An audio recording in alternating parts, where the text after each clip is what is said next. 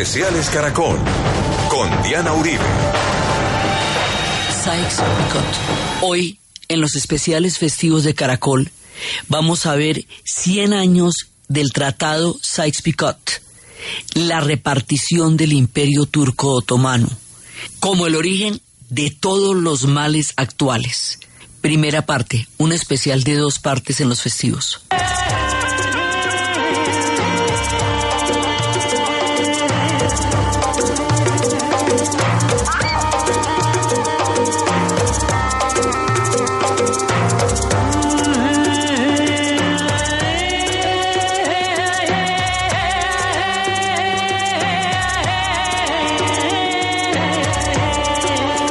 El imperio turco otomano, que durante seis siglos había regido los destinos del Medio Oriente, desde el momento en que surge, en que logra eh, acabar con Constantinopla y con la parte islámica que estaba en la península de, Anatolia. Acuérdense que el imperio turco otomano surge de una bolsa de la tribu Gazi que viene de lo profundo de la estepa asiática y que desarrolla un poderío militar y hace que estando entre el imperio bizantino y el islam se crezca y termine conquistándolos a ambos.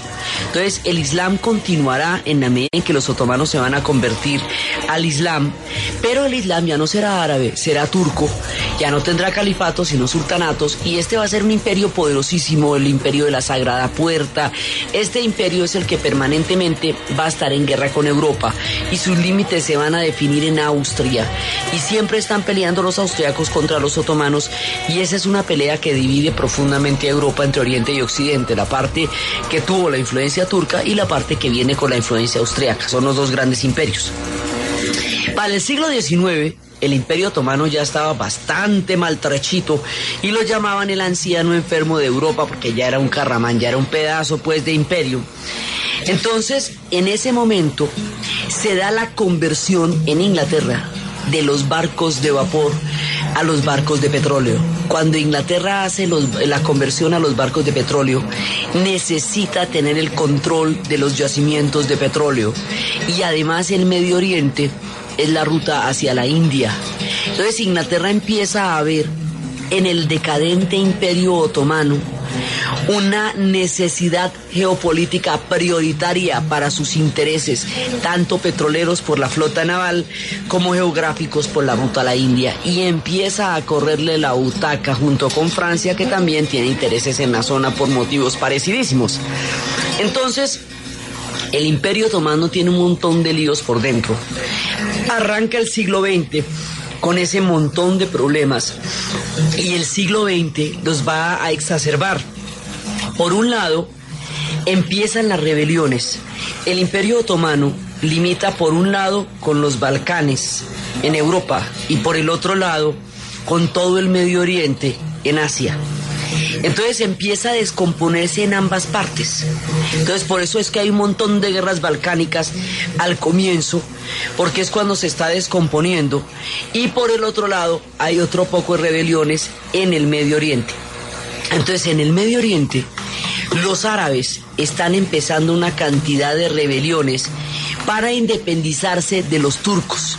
Esas rebeliones se están dando en toda la península arábica y se están dando también en toda la, en el Arabia del Norte y en todas partes.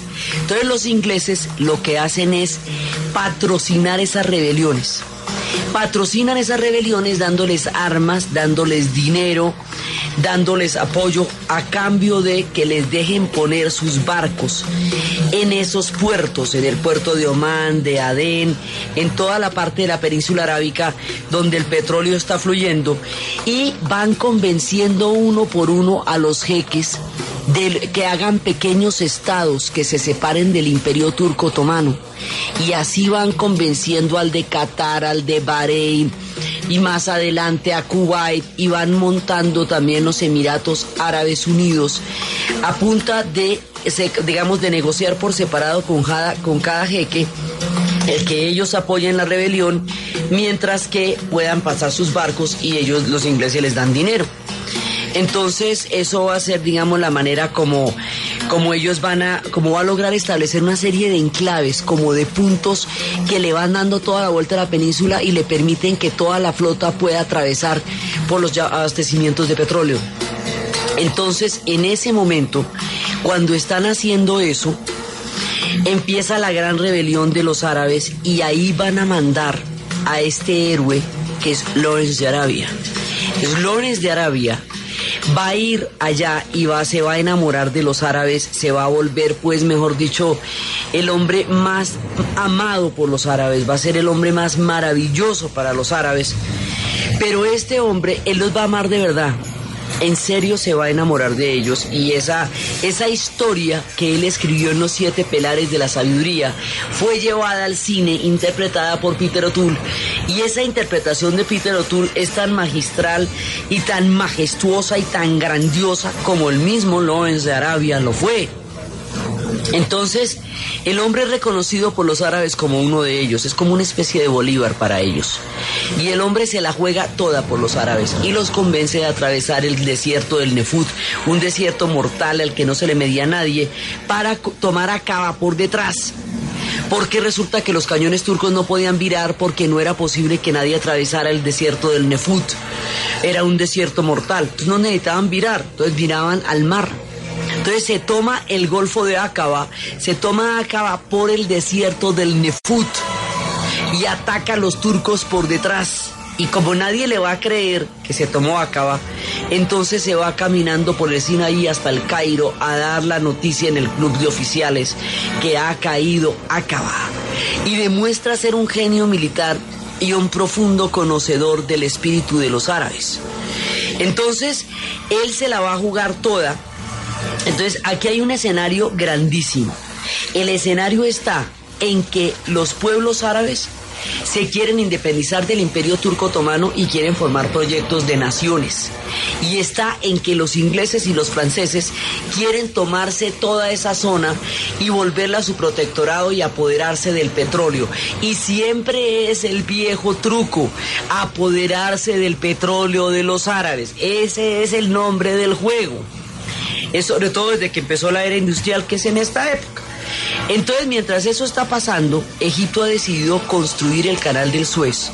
Y el canal del Suez es una obra faraónica, monumental.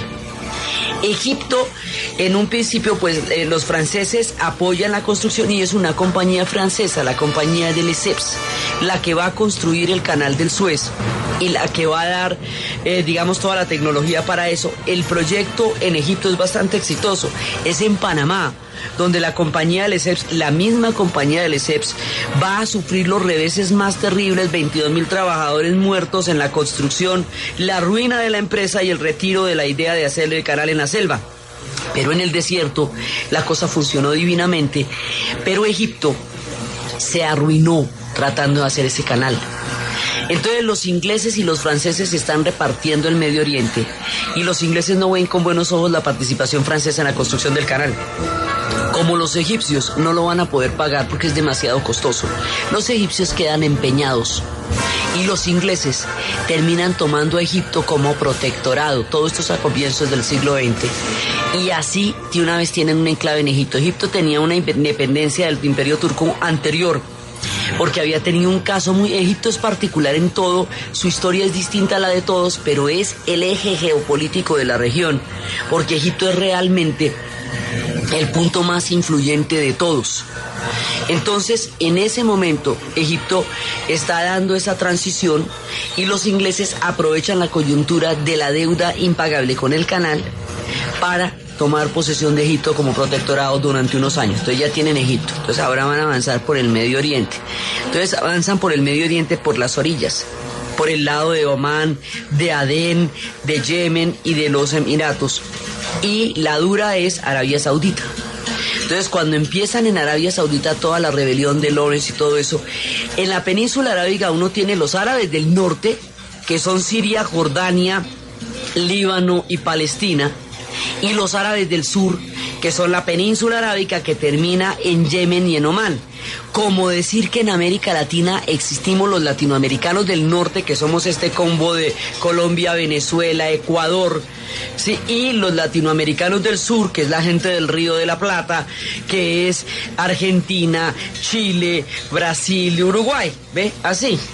Entonces, los árabes del norte, o sea, lo que correspondería a nuestra parte del continente, digámoslo así, esos son Siria, Palestina, Jordania y una parte de Mesopotamia, un pedacito, pues era, digamos, como la... Y los árabes del sur, pues son la península y la última parte de la península, Yemen y Omán. Entonces, lo que van a hacer es que el proyecto que tienen los árabes en la día, eso fue lo que se les dio. Es por eso que están luchando. Se les mete la gran Siria y esa gran Siria comprendería lo que hoy es Jordania, Palestina, lo que hoy es Siria como país y una parte de Irak. ¿Por qué una parte? Porque si una parte es sunita, la otra parte que es chiita, se la dejan a Irán y más bien ahí no se mete. Ese es el proyecto y a los otros, los, a los árabes saudíes, pues se les, la, la independencia se les promete. Cuando todo esto se está dando, mientras tanto, se están pactando otras cosas mientras se les dice que están haciendo, que le, están en, el proceso de su independencia, por debajo de la mesa se están pactando otras cosas. Y esas otras cosas que se están pactando en secreto y son las que en realidad van a determinar la suerte de esta región, son los que vamos a ver después de la pausa.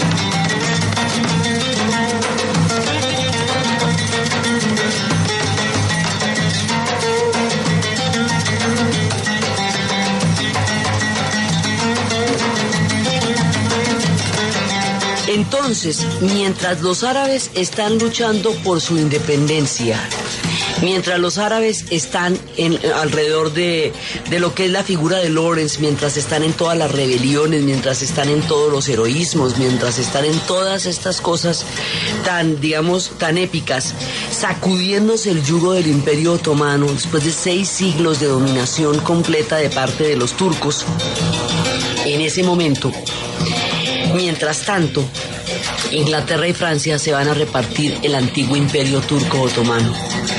Entonces ellos tienen otros planes y en los otros planes van a apoderarse de la región. Entonces tienen un doble juego. Por un lado les están diciendo que se van a volver independientes y por el otro lado están buscando la manera de repartírselos. Entonces hacen un tratado secreto, una reunión secreta que se va a llamar Sykes-Picot. Y en ese tratado de Sykes-Picot se reparten el Medio Oriente. De manera que Siria y Líbano quedan para Francia, Palestina para Inglaterra y Mesopotamia para Inglaterra. Entonces ellos se reparten la finca que les están diciendo a los otros que van a liberar y que va a ser de ellos y se la reparten en secreto. Y le prometen a Rey Faisal que le van a dar toda esa región y a la final, como se la van a repartir, no le van a terminar dando, cumpliendo la promesa a él, sino a sus hijos, y a cada uno de estos reyes, hijos de Faisal, le van a terminar dando un pedazo de esa región que la fragmentan en tres. Entonces una parte la va a, la va a reinar sobre Siria, el otro la va a reinar sobre, sobre Palestina y el otro va a terminar reinando sobre Irak. Entonces, hacen eso y al hacer eso, porque es que hay un momento en que a Lawrence le preguntan, ¿usted puede decir con toda honestidad que Inglaterra no tiene intereses de posesión sobre los países árabes? El tipo va y le pregunta a los ingleses. Y los ingleses le dicen, sí, usted puede decir que nosotros no tenemos intereses allá, eso lo puede decir. Pero eh, eso no quiere decir, usted puede decir eso. Y el tipo va y les promete que sí que realmente él no tiene intereses sobre ellos. Y mientras él dice eso, se los están repartiendo a escondidas en un tratado por debajo de la mesa. Cuando el hombre ve la traición que le están haciendo al pueblo que él tanto ama, y cuando ve que una reunión de tribus árabes se le vuelve un camello porque nadie se une alrededor de un interés común, sino de cada pozo y de cada tribu y de cada clan y que no logran comprender que es el destino de la región completa lo que se está jugando ahí, porque no logran entender los niveles de intereses que se están moviendo alrededor de la zona. Cuando ve con impotencia las divisiones entre tribus, eh, en contraste con la voracidad de los intereses, ¡ay! de muere la pereza, llega a Inglaterra, coge una moto y se va a toda velocidad y se mata. Es, digamos, siempre ese accidente queda ahí como entre la pereza y el suicidio, porque este personaje sintió en carne propia lo que sería el origen de la mayoría de los conflictos en esta región, la traición. Entonces, esta traición que se va a producir con una doble agenda debajo de la mesa va a generar todos los problemas de la región. Porque es que alrededor del imperio turco otomano hay una cantidad de intereses que se están moviendo por todas partes.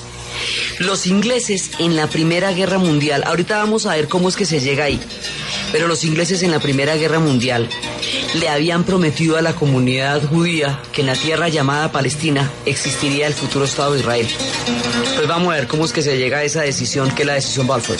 Y para la disolución del Imperio Turco Otomano, los ingleses le prometen a los árabes con los que se hicieron los tratados secretos por debajo de la mesa que en la tierra llamada Palestina existiría un Estado árabe. Ahí hay una doble promesa que no se puede cumplir al tiempo, porque le están prometiendo la misma tierra a dos pueblos. De otro lado, le están prometiendo a los kurdos que va a existir el Estado del Kurdistán. Y al mismo tiempo están pactando con Siria, con Turquía, con Irán la creación de esas fronteras. Entonces ahí hay una hay otra doble promesa que no se puede cumplir. Entonces están haciendo promesas a diestra y siniestra y en el momento en que la gente vaya a, pedir las promesas cumplidas, pues no pueden, uno de los dos va a quedar por fuera porque las dos promesas no se pueden cumplir al tiempo. Entonces, mientras tanto, digamos, aquí hay tres niveles, lo que están pensando los árabes, lo que están pensando los ingleses y los franceses y lo que les está pasando a los turcos en el momento en que el imperio se les cae. Los turcos tienen una cantidad de poblaciones que no son turcas al interior de la península. O sea, el Turquía es básicamente la península anatólica.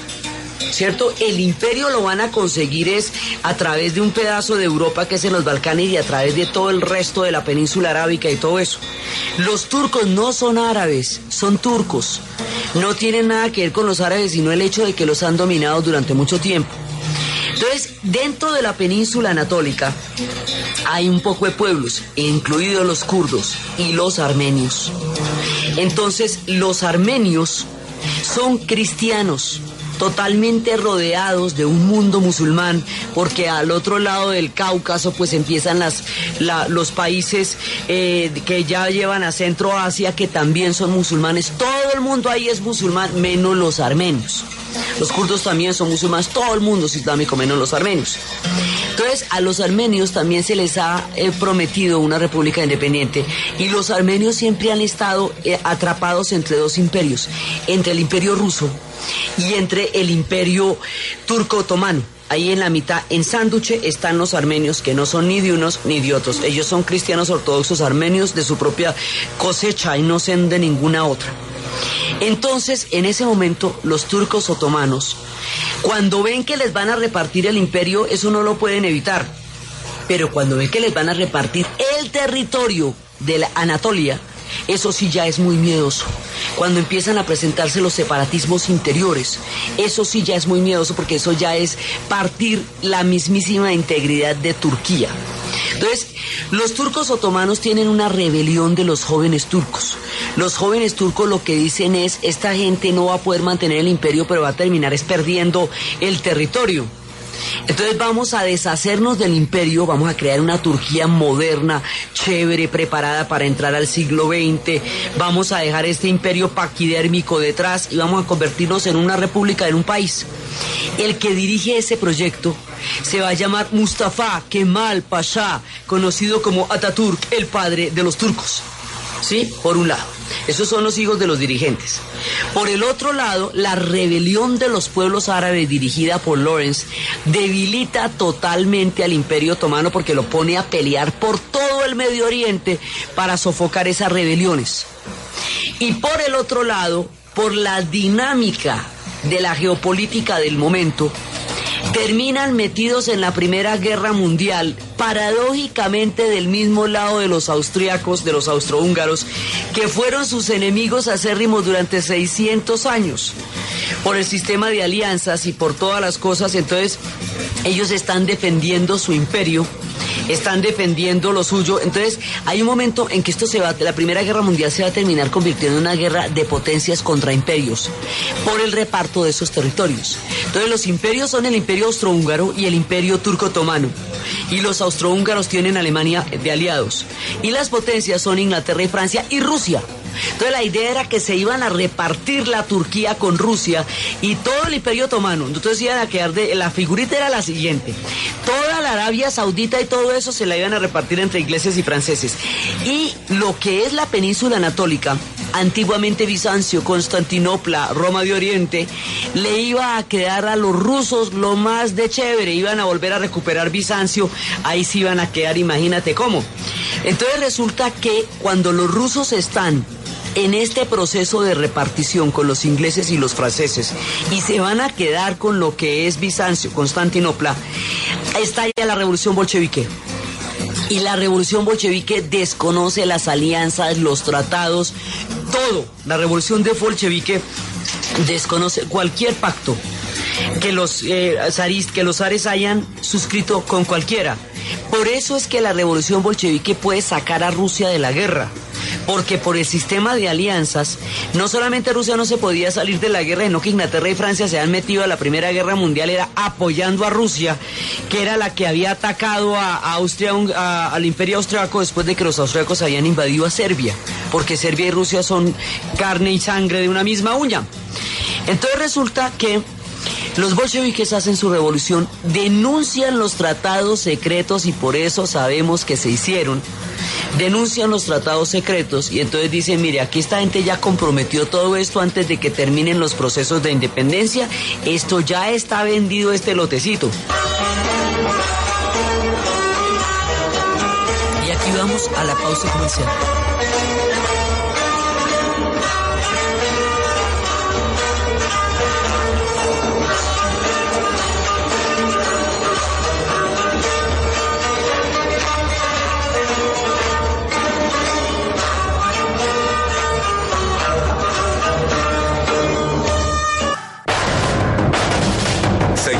En los especiales con Diana Uribe.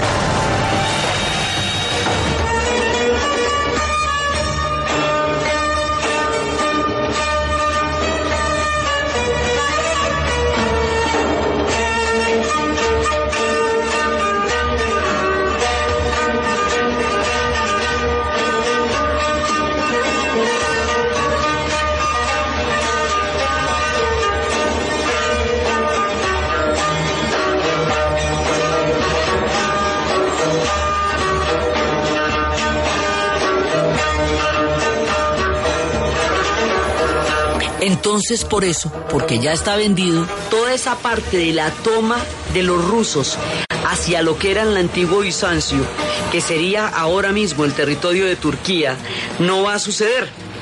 Entonces los turcos se ven enfrentados a una serie de peligros, no solamente de la disolución del imperio, sino se ven afectados a los peligros de la disolución del territorio mismo.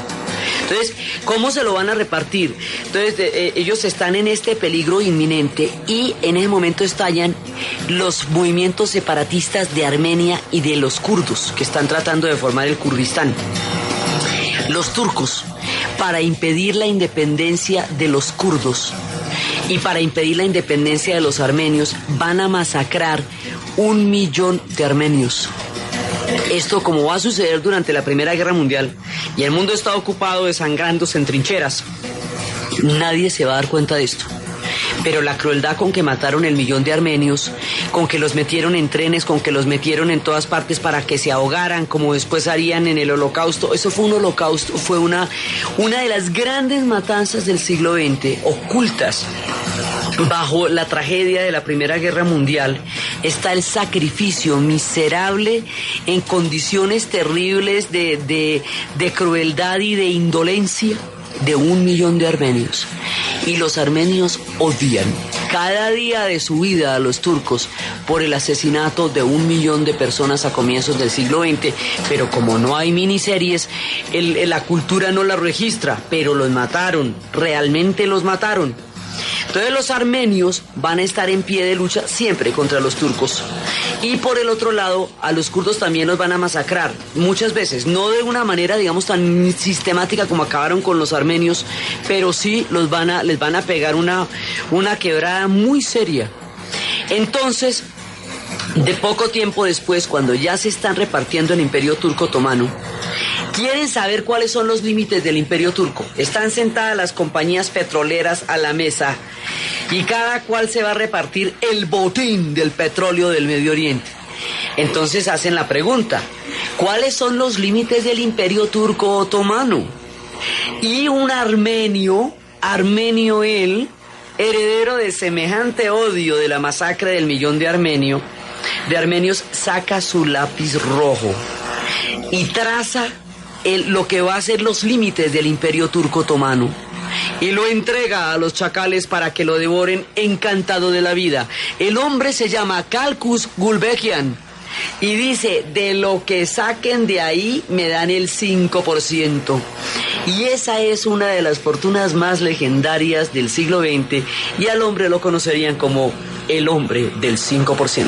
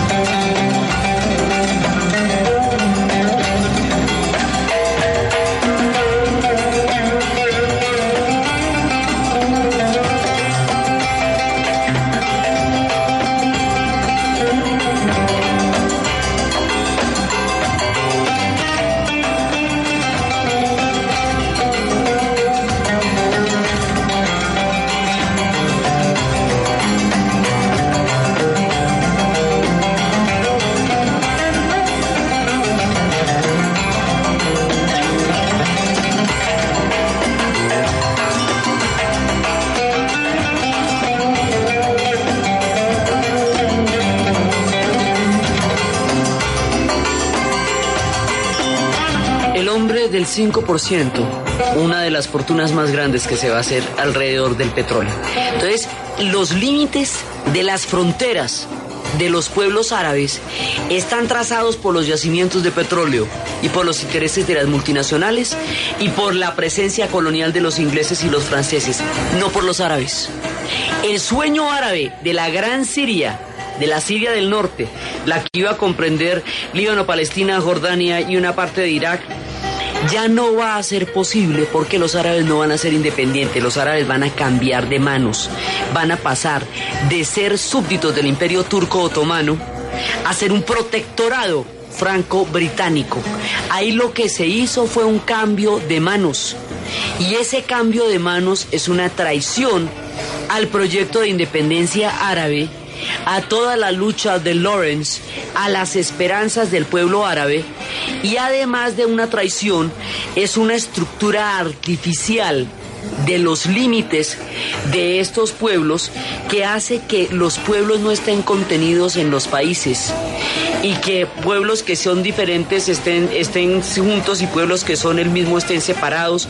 O hecho, esas fronteras quedan hechizas no corresponden a los pueblos en ellas contenidas. Entonces por eso es que van a quedar cosas, por ejemplo, después como que Irán, siendo toda chiita, sus grandes santuarios quedan en Irak y cosas por el estilo. Ahí hay paisotes grandotes y paisitos chiquitos, porque como habían aprovechado a los jeques para hacer mini estados alrededor del Golfo Pérsico, para poder situar ahí el petróleo, entonces hay unos mini estados chinquinchunchis como Qatar y como Bahrein y como los Emiratos Árabes y hay paisotes como la Arabia Saudita y hay países debajo como Yemen y Oman que se hicieron para, digamos, para poder... Em, dejar por, pasar por ahí los barcos y se hace Kuwait en esa época también. Y, Kuwait formaba parte de Irak durante la época del Imperio Turco Otomano.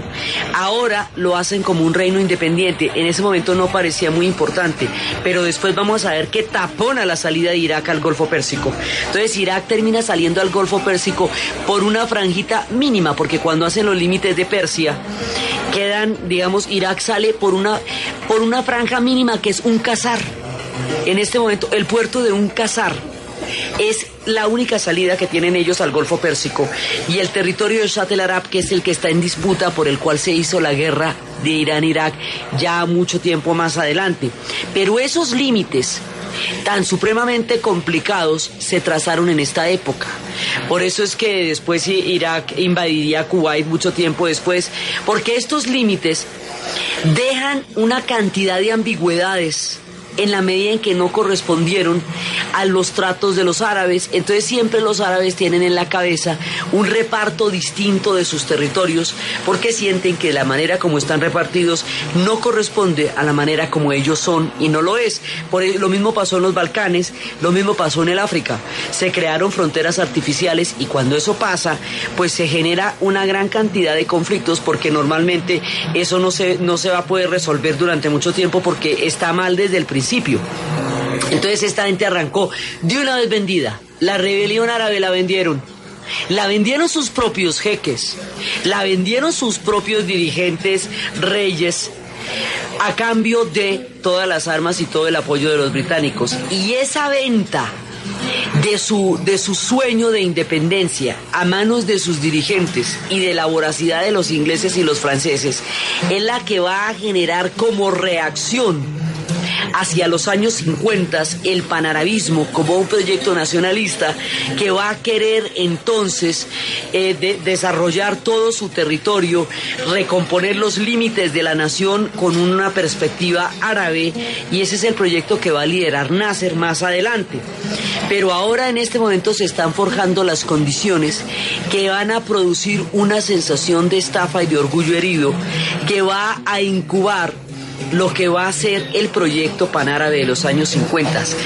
Este periodo está narrado en el cuarteto de Alejandría, particularmente en el tomo de Montolif. El cuarteto de Alejandría se compone de Justín, se compone de Baltasar, de Montolif y de Clea.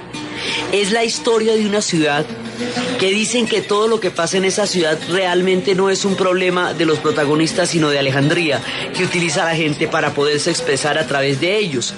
En el cuarteto de Alejandría, las conspiraciones que atraviesan de un lado al otro la novela tienen que ver con esto con todo el proyecto panárabe, con, la, con el atisbo de la creación de un Estado de Israel, con todo esto tiene que ver el cuarteto de Alejandría, contado de una manera apasionante, entre el amor, el erotismo, el esoterismo, la política, las intrigas, el carácter del pueblo árabe, la naturaleza del desierto y la ciudad, esta gran ciudad que va a generar un, un crisol de civilizaciones, de sueños, de conspiraciones y tradiciones que va a ser Alejandría, la obra de Lorenz Duriel. Entonces resulta que todo esto es una, una geopolítica complicadísima porque es un cambio de manos de cómo ellos van a pasar de un imperio a unas potencias, así de simple, queriendo ellos ser independientes. Entonces, mientras esto va pasando, ahora los saudíes como clan se van a apoderar de toda la Arabia, van a intentar apoderarse de Yemen y de Omán y de Adén, del Golfo de Adén, y van a intentar apoderarse de los Emiratos y de Qatar y de Bahrein y de Kuwait, pero no van a poder porque como se había pactado con, por separado con los jeques de cada uno de estos lugares y se había pactado antes de los pactos con la Arabia, entonces esos estados quedaron así, son estados mínimos con, con una renta petrolera, digamos, sentados sobre el petróleo. Entonces, en esa época, cuando se dieron todos estos tratados, el petróleo no era importante para los árabes. Para los árabes siempre ha sido importante el agua. Y por el otro lado, la concepción de Estado nacional es una concepción europea. Un Estado nacional se hace en Europa donde los límites son muy estrechos y hay que definirlos con mucha claridad. En el desierto no hay límites, en el desierto no hay fronteras. Los estados en el desierto son invenciones y construcciones humanas que no corresponden a la geografía. Cuando eso les, les van a hablar de estados, ellos como tienen una estructura tribal, y se mueven es por pozos, son nómadas del desierto, son beduinos, son bereberes. Los conceptos europeos no se aplican para ellos. Entonces ellos no tienen una comprensión de lo que los europeos les están planteando, porque los europeos les están pintando una cosa distinta a la que les están haciendo, porque vienen del desarrollo de una sociedad industrial y de, una, de un continente organizado por países. Entonces, eh, digamos, el intercambio de lo que se pacta ahí no es, no, es comprendido de una manera diferente por las dos partes, porque ellos tienen otra organización eh, diferente geográfica en la cabeza y acababan de formar parte durante muchísimo tiempo de un imperio. En estas épocas, en estas guerras y en todas estas batallas, cuando hay una grandísima migración de pueblos del Líbano y de Siria, porque la cosa se pone bastante complicada, y es cuando van a llegar a nuestro país y como todavía formaban parte del imperio turco otomano, llegan con los pasaportes turcos y por eso acá se les dice a los árabes turcos sin que los árabes realmente tengan absolutamente nada que ver con los turcos, distinto del hecho de haber sido sometidos por ellos. Mientras esto está pasando y los saudíes y Apado eran de la Arabia y mientras eh, a Faisal que le habían prometido la gran Siria finalmente la parten en tres pedazos y le van dando a sus hijos a cada uno un pedazo de esos, un pedazo se convierte en Siria, otro se convierte en, en Irak y otro se convierte en Jordania. Mientras hacen eso, mientras tanto, al otro lado viene otra parte de la historia que va a empatar. Entonces, los árabes están aquí en las traiciones, en los repartos, empezando fronteras artificiales con los yacimientos de una vez entregados. Ellos arrancan su vida posterior a la, a la caída del imperio turco otomano, ya vendidos a ellos los vendieron antes de que se independizaran. El imperio turco otomano lo, lo reparten tal como Gulbetian lo entregó. Les queda la integridad del territorio solamente. Y esa integridad del territorio supone que los kurdos y los armenios siempre vayan a estar oprimidos alrededor de, al interior de Turquía, que la palabra separatismo sea completamente imposible de pronunciar y que Mustafa Kemal Pasha se vuelva el padre de los turcos, el modernizador de Turquía, el que la lleva al siglo XX, el que la mete en la era industrial, el que la moderniza a la fuerza, a la brava el que la separa del tiempo imperial y la, digamos, el que la saca del mundo asiático y la mete en el mundo europeo. Eso es lo que va a hacer Ataturk. El costo de eso es el millón de armenios y el sacrificio del pueblo kurdo. A los kurdos directamente los burlaron. Les prometieron un Estado y nunca se los dieron y no se los han dado. Los kurdos van a quedar como minoría en Irán, Irak, Siria y Turquía no tienen un Estado. Son 25 millones de personas actualmente, 15 de los cuales viven en Turquía. En todas partes donde viven los kurdos son oprimidos, porque todas partes son minoría y todos los han utilizado políticamente en, sus diferentes guerras y todos les han roto las promesas a los kurdos. Nadie le ha cumplido una promesa a los kurdos, por lo tanto los kurdos no le creen a nadie. Los han repartido, los han deportado, los han masacrado, los han, eh, los han bueno, les han hecho toda clase de maldades y los kurdos arrancan a sufrir desde 1920 hasta nuestros días sin que aún se atisbe una solución a su drama. Los kurdos están montados sobre la parte que más petróleo tiene de esos países. Así que para crear el Kurdistán en el momento actual, habría que desmembrar a Siria, a Turquía, a Irán y a Irak por la parte donde más petróleo tienen. Por eso está fácil. Entonces, Turquía no permite que toquen su territorio porque su mayor peligro es la separación, el separatismo. Entonces, el problema kurdo no lo puede resolver ninguna nación por separado. No lo podría resolver Irak en este momento, aunque quisiera. Porque es un problema de teoría de conjuntos, de pura intersección. Esto es de unión intersecciones. Una intersección entre cinco países forma el Kurdistán. El Kurdistán es un pueblo que no tiene un Estado, que tiene una nación, pero es un pueblo compacto, con una cultura y una civilización profundamente arraigadas y muy antiguo, porque ellos están ahí desde el año 2500 antes de Cristo. Ellos no se aparecieron en la zona en ningún momento, para nada. Entonces, nos queda el drama del Kurdistán, la traición de los, al pueblo árabe, el reparto colonial de Palestina y Mesopotamia, la doble promesa hecha a los israelitas, al, pueblo judío y al pueblo árabe sobre un mismo territorio en Palestina, la apropiación de los pozos de petróleo y por lo tanto de toda la producción petrolera que hace que estos pueblos no tengan acceso a sus propios recursos porque esos recursos están siendo administrados por Inglaterra y Francia a manera de protectorado. Ese es el origen del tropel, arranca así. De aquí van a salir una gran cantidad de conflictos que a medida que pasa el siglo XXI se van agravando, habiendo pasado todo el siglo XX. En la narración, Diana Uribe. En la producción, Jesse Rodríguez. Y para ustedes, feliz fin de semana.